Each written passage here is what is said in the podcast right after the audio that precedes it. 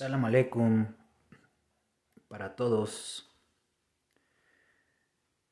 En este podcast vamos a hablar de temas que tal vez se han mencionado anteriormente y que yo definiría como lo que la pobreza humana de cada uno de nosotros corrompe y termina con los cultos. Y vamos a comenzar abriendo este podcast recordando que nosotros seguimos cultos, mas no religiones.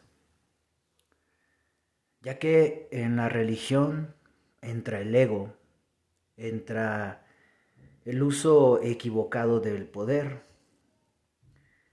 el uso excesivo del poder, el control de los actos, emociones y pudiese llegar hasta un punto de la forma de pensar de los usuarios de estas religiones.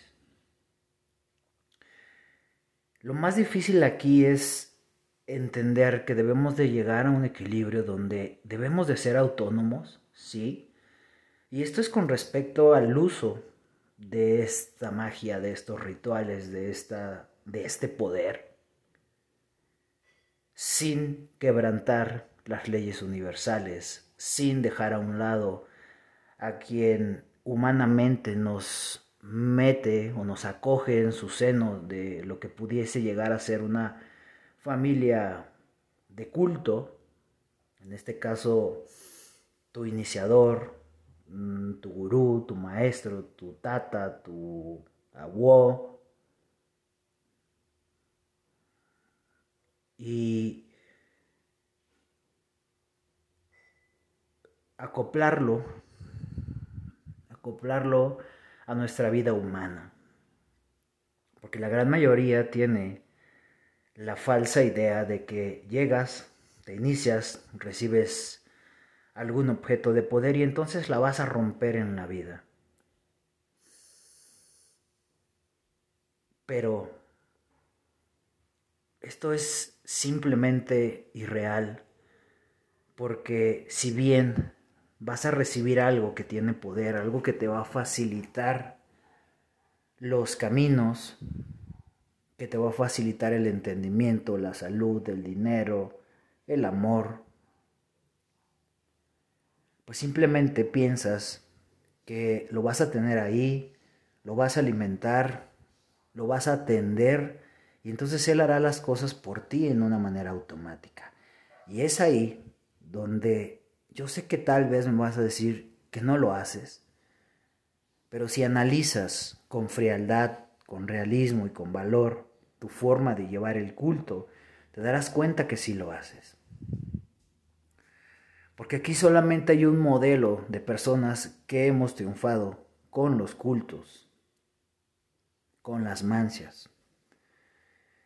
Y son aquellas que entendemos que la magia, por muy poderosa que sea, es una herramienta que va a venir a, a, a completar lo que nos haga falta. Pero si tú te levantas y dices, es que a mí me hace falta todo, pues entonces no vas a obtener ningún resultado. Y es ahí donde yo veo la mediocridad, que es parte de la pobreza humana, de muchas de las personas que han podido pertenecer a mi casa religiosa que han tenido la oportunidad de ser mis ahijados y que por eso mismo los he retirado del cobijo de nuestra sagrada institución. Digamos que yo les doy un periodo a prueba y si en ese periodo a prueba ellos no cambian absolutamente nada en su vida, pues entonces, sin ser despectivo, no sirven para pertenecer a esta casa. Porque las personas que realmente hemos entendido o descifrado, si ustedes lo quieren poner de una manera más compleja, cómo es que funciona La magia en nuestra vida mundana, pues es te apoyas de, mas no le dejas todo a. Si estoy enfermo, sí, seguramente haré alguna obra para poder aguantar, para poder avanzar en mi tratamiento. Pero entonces voy a hacer que concuerden mis acciones con mis peticiones. Si yo le voy a pedir a la orilla, a Dios, a, al muerto, a San Lázaro, que te dé salud, bueno, pues entonces haz lo que se te dijo. Si estás en una situación por beber alcohol, por drogarte, por comer mal, por no dormir, por tener un exceso de algo, y simplemente te hincas y pides y bajas a toda la corte celestial para salir de este episodio y volver a tu mismo estilo de vida de vuelvo a beber, vuelvo a comer mal o a no comer o a comer en exceso o a dormir o a no dormir o a usar estimulantes, pues simple y sencillamente la siguiente vez que tú pidas lo mismo, ya no va a llegar con esa misma fuerza que la primera vez. Porque entonces tú no tuviste un cambio, tú no tuviste una evolución. Y por lo menos, cuando yo recibo a alguien en mi seno, yo le digo, este es el inicio de tu camino espiritual. Y el camino espiritual va de la mano con tu introspección, con tu modificación de tu vida, hacia positivo, con el que ya no me gane tanto el corazón, con el me voy a levantar más temprano, con el necesito más lana, pues busco la manera inteligente de, sin trabajar más, producir más o gastar menos. Y es que muchos de ustedes, los usuarios de estas mancias, creen que esto es para cumplir caprichos de una manera negativa. Y como pequeños, que tal vez llegaban con sus padres y decían, quiero una paleta y si entonces no te daban la paleta, pues entonces ya no eres mi papá.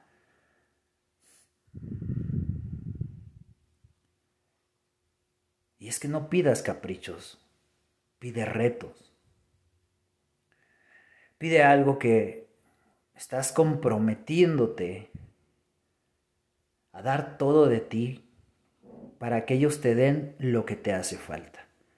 Esto es algo muy sencillo, como cuando ibas con mamá, papá y le decías, quiero comprar un juguete que cuesta 100 pesos y tengo 90. Ya me esforcé por conseguir esos 90. Es más, eh, si hoy te vendo este chicle que traigo en la bolsa, ya tengo 91.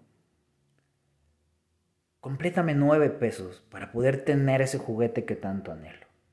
El problema con ustedes es que ustedes quieren poner un peso y que cualquier deidad a la que ustedes le rindan culto ponga a los otros 99.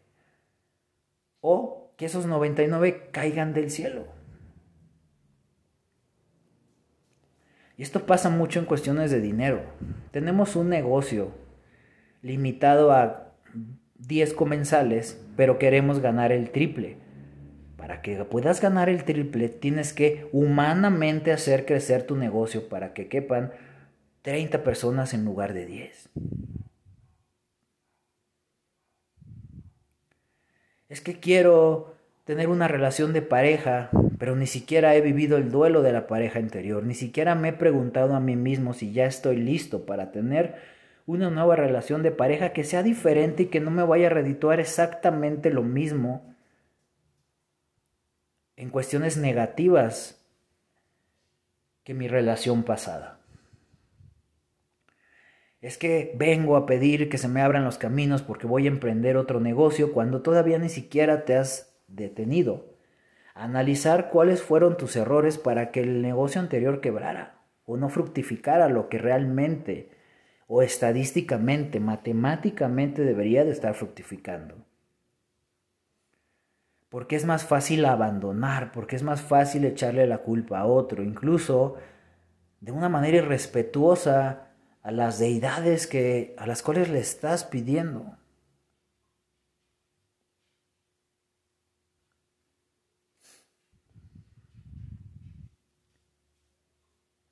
Porque entonces ya no me están concediendo un capricho, ya no me están dando de una manera fácil como yo quisiera estar sentado y que el dinero me llegara. Y sí se puede, simplemente elige un sistema de vida para que esto suceda. Y otro de los errores más comunes que a mí se me hacen nefastos y que me llenan de tristeza y enojo es la parte donde llegamos con todo, con todo a la casa y entonces me voy a iniciar en la Fa, me voy a iniciar en el Palomonte, me voy a iniciar en el Vudú, me voy a iniciar en la meditación, porque llegas con tanta frenesí, pero como un niño chiquito con juguete nuevo después se te olvida.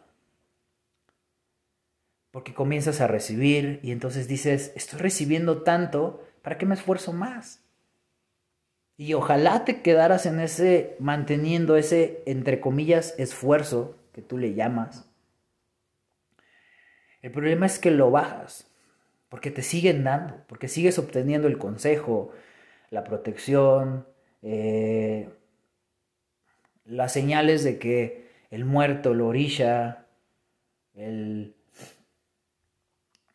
la deidad, la energía está contigo porque se me movió la silla, porque sentí que tenía que irme de un lugar antes de que lo asaltaran, porque sentí que no tenía que comprar un coche y efectivamente el coche estaba mal. Entonces te vas sintiendo poderoso y ese no es el problema. El problema es que te sientes poderoso y que en algún punto crees que ese poder es 100% por ti.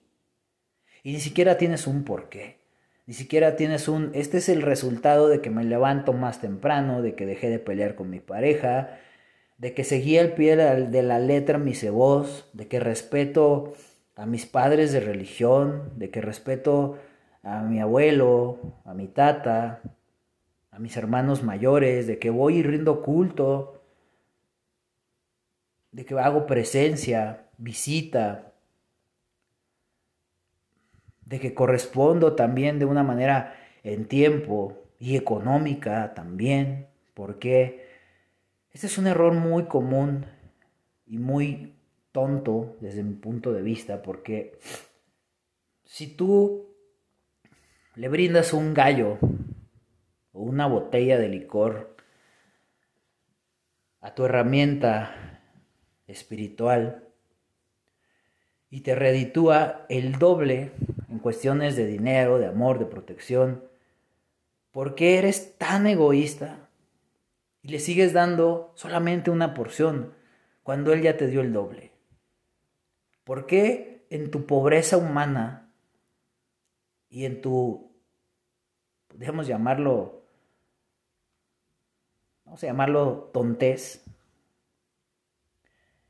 no se te ocurre que si le brindas el doble, entonces Él te va a brindar el triple. Y si le brindas el triple, Él te va a brindar cuatro veces más. Y así hasta donde nos alcance nuestro poder. Y es que ni siquiera aprendemos cómo usarlos y cómo pactar más allá de con sangre, sino en el día a día ponerte de acuerdo con esa deidad o ese ser que te cuida, que está ahí para abrirte los caminos.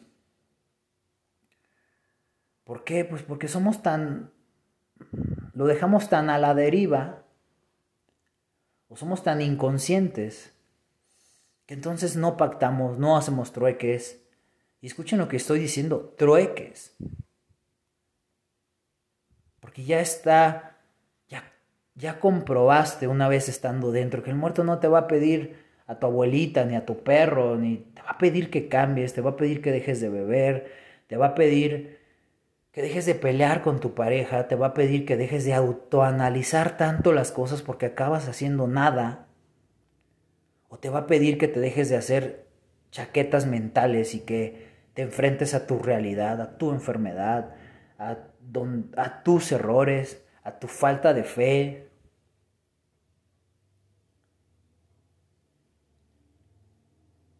Y entonces queremos resolverlos todos con obras y eso viene de, culturas que han sido tocadas por, la, por el ego, por la ambición del hombre, porque entonces hay que estar haciendo de voz y de voz y de voz, y sí son necesarios. Pero algo que, dije, que dice el palero ante el nacimiento de los cebos indiscriminados e innecesarios que obviamente se hacen para obtener un beneficio económico por parte de los que te brindan, deberían de brindarte el apoyo, pero más bien te lo venden. Y dice así, los paleros dejaron de hacer tantos quilaces porque entendieron que en algún punto no les alcanzaría para vivir.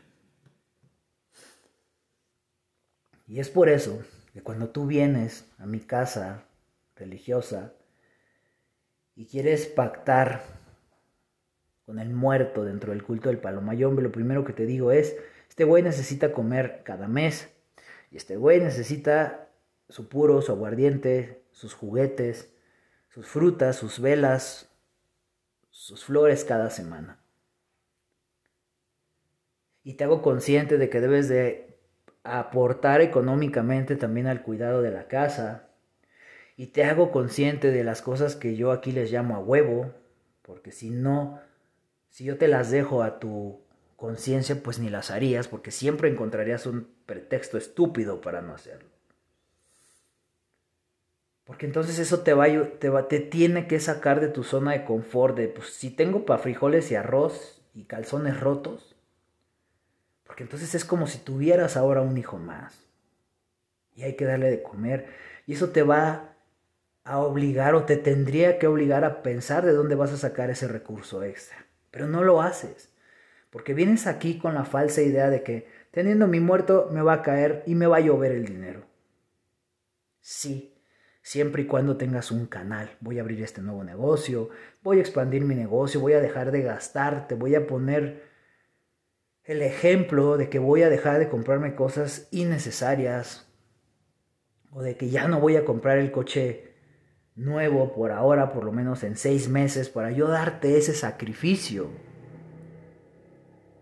ese quilacé a cambio, para demostrarte mi fe, para demostrarte que puedo vivir seis meses más y en esos seis meses me voy a dedicar a ti, a mi casa religiosa, a aprender. Y si tú le invirtieses esos, seis meses de energía, de dinero y de tiempo, te darás cuenta que al final de esos seis meses no vas a acabar comprándote el carro que querías, sino uno mejor, o dos. Pero no estamos acostumbrados a hacer ofrendas, porque una ofrenda no es venir y traer flores, es vengo y no voy a beber por seis meses. Voy a ir en contra de mi mal genio, de mi mal carácter. Voy a dejar de sentirme don chingón porque ahora estoy iniciado. Y voy a dejar de alardear que ahora tengo un muerto y que ahora tengo eh, eh, que soy hijo de la Oshaifa y que entonces mi padrino es bien chingón y que si tú te metes conmigo, mi padrino te va a hacer trizas porque ni siquiera eres tan huevudo para decir yo te voy a hacer trizas y no puedes decir que te vas a hacer trizas a alguien porque eres ignorante y no sabes cómo hacer trizas a alguien. Entonces es más fácil, porque supongo que tuviste una infancia así, donde soy cobarde y me pongo detrás de papá y mamá, que ellos son los que te van a castigar. Y las cosas no son así. El muerto no va por delante. Tú vas por delante con tus acciones y el muerto está ahí. Al igual que tu padre o madre de religión, para apoyarte, para alentarte y para darte lo que te hace falta. Mas no para que te hagas pendejo y que Él trabaje por ti, porque no son esclavos. Te recuerdo que con el palomayombe se comenzó a abolir la esclavitud en la historia de la humanidad. Entonces no vengas aquí a querer tratar a tu muerto, a tu espíritu, a tu osha, como un esclavo. Tienes que trabajar tú para que él trabaje. Y por eso comenzaron prácticas estúpidas de, mi muerto no quiere trabajar, le voy a aventar chamba. Para los que no lo saben, y yo sé que mis ahijados no lo saben porque yo no lo practico, La chamba es un preparado que irrita, que daña, que lastima al muerto. ¿Y por qué antes de hacer esa estupidez de echarle chamba a un ser que te ama incondicionalmente, aunque estés todo pendejo, seas huevón, eh, desalineado, vicioso, y está ahí para sacarte de ahí? Entonces lo torturo porque no me quiso dar la paleta que le pedí. Entonces, ahora no te voy a dar tu gallo porque no me redituaste lo que yo te pedí este mes, güey. Pues, ¿cómo quieres, güey? Si te levantas a las 12 y te acuestas a las 7 y tomas dos siestas y te haces bien pendejo porque ni siquiera quieres salir conscientemente de tu zona de confort, ya sea económica, social, cultural, espiritual. Porque entonces tienes esa estúpida idea de que el muerto, el orisha, el loa va a hacer todo por ti. Y no. Él simplemente, y esto ya lo he mencionado, tenemos que entender que es como un baile perfecto. Tú das un paso, el otro da otro paso, tú das otro paso, tú vuelves a dar otro paso. ¿Y cuánto tiempo vas a durar bailando? Eso lo decides tú. Y así como tú necesitas comer, si bailas tres horas más, él también necesita más alimento. Y si vas coronando negocios, si vas coronando triunfos, si ya te alejó a tus enemigos, porque eres tan pinche egoísta que le sigues brindando lo mismo cuando lo tienes trabajando tres veces más. Y ese es uno de los por qué las cosas no te salen. Porque dejas de venir a servir a la casa, porque dejas de venir a visitarlos, porque no cumples lo que prometiste, porque no te consultas y por lo tanto no sabes qué sigue. Y mucha gente se queda ahí truncada por eso. Ya recibí esto, ya recibí esto, ya me enseñaron, ya me enseñaron, lo hago, lo hago, lo hago. Sí, sí lo haces, si eres muy respetuoso y lo haces con fe y eres disciplinado, pero ahí te quedaste estancado, por lo tanto tu economía, tus relaciones, tu espiritualidad también se van a quedar ahí truncados. ¿Quieres más? Pues haz más, para que el muerto te dé más. Y no es que te condicione, ¿sí? Es que corresponde a una ley universal que dice, no pido más de lo que doy y no acepto menos de lo que yo entrego. Y esto aplica para animales, plantas, cosas, muertos, vivos, deidades. Porque al final de cuentas, los muertos no dejan de ser humanos. Al final de cuentas, los orishas también tuvieron que vivir una etapa como cualquier otra deidad, como Jesús, como Saint Germain, final de cuentas transmutaron su gran poder en un humano para poder comprendernos. Un arcángel, pues es complejo que entienda el idioma humano, porque nunca ha estado personificado humanamente. Pero cualquier otra deidad lo va a hacer. Y así como tú te desilusionas de los que te fallan, ellos se desilusionan de ti cuando tú les fallas. Porque empiezan a conocer esa parte mentirosa, obscura, huevona, a lo cual yo le llamo pobreza humana.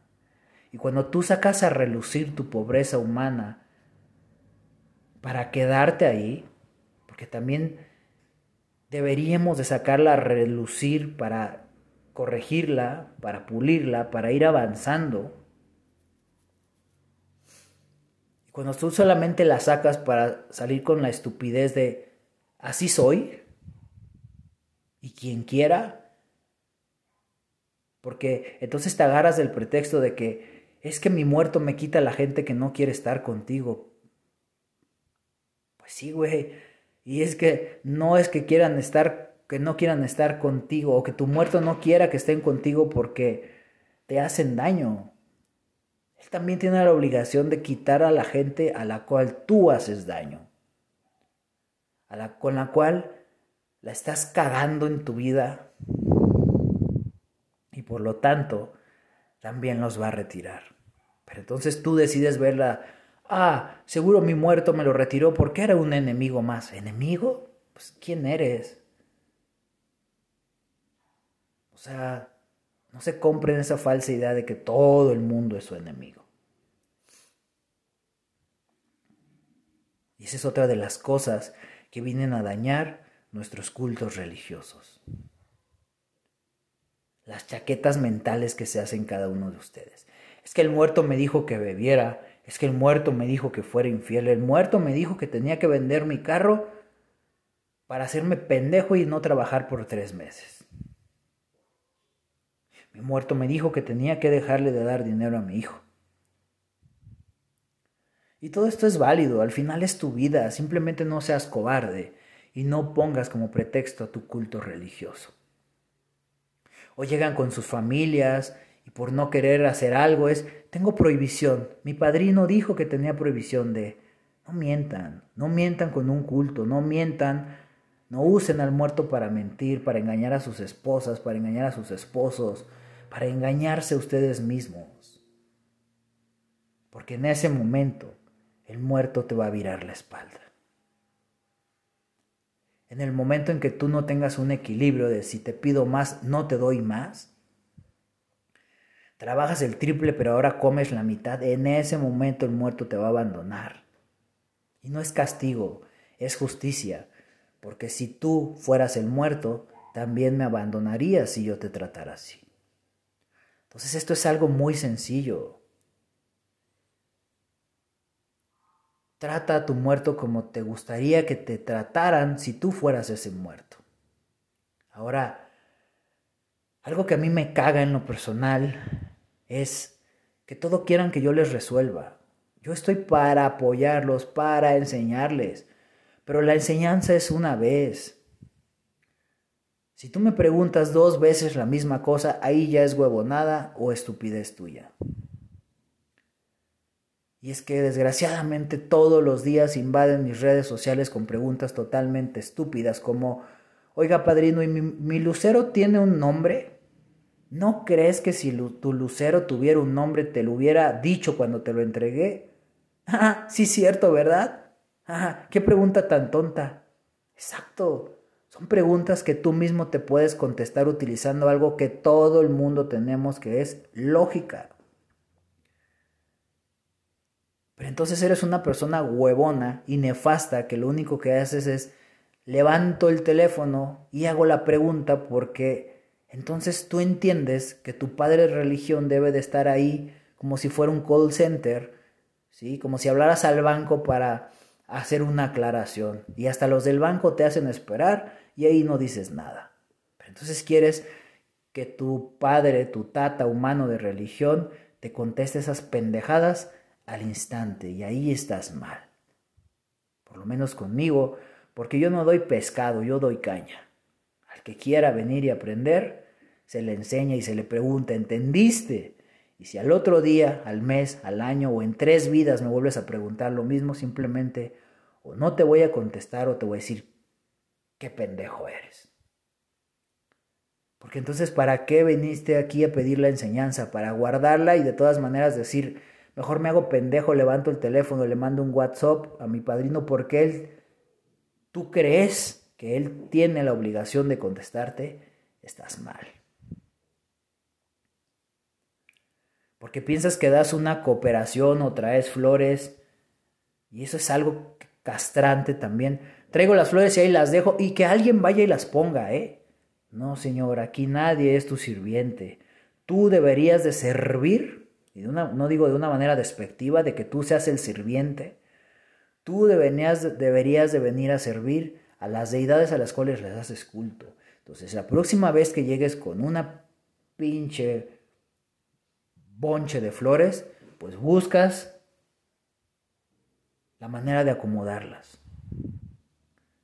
Porque yo no soy tu empleado para acomodar tus flores, ni tu empleado para dar tu botella de vino, ni para soplar tu puro.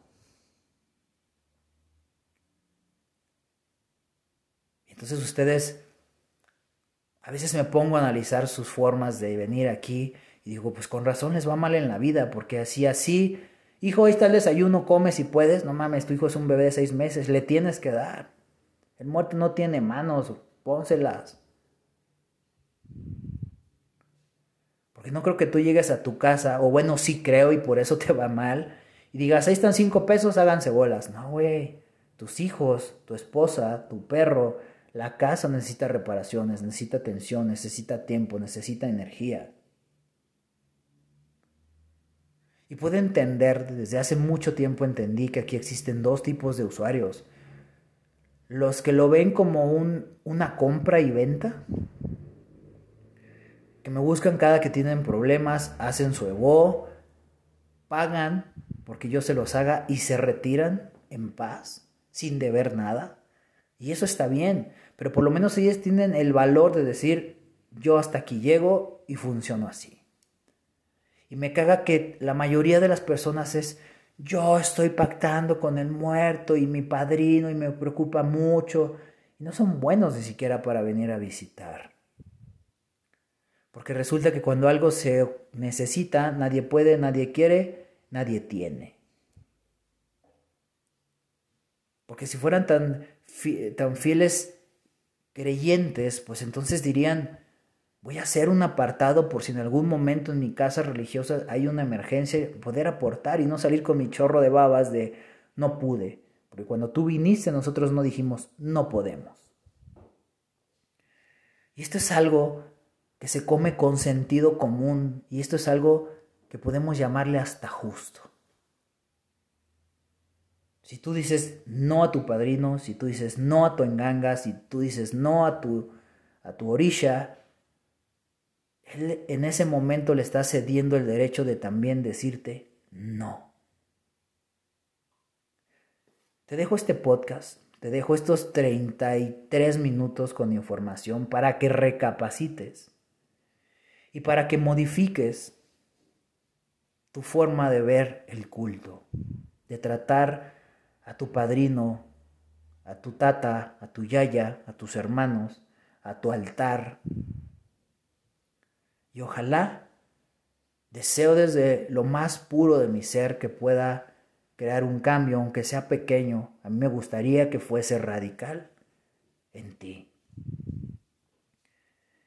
Y que seas congruente con lo que dices y haces, porque no puedes decir que amas a tu casa religiosa cuando no eres capaz ni siquiera de acordarte cuando llega el pago, cuando está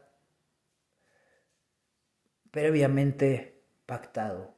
Cuando no eres capaz de recordar la fecha de celebración de, tu empungo o de tu monanzo.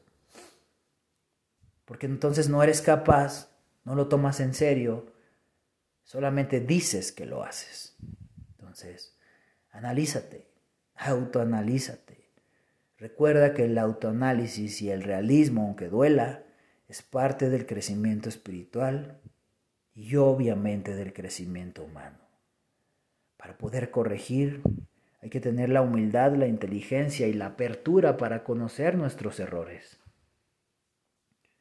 Y después hacer un plan para corregirlo y lo más difícil es apégate a ese plan como si tu vida dependiera de ello para que nunca vuelvas a caer en ese mismo error. Salam aleikum.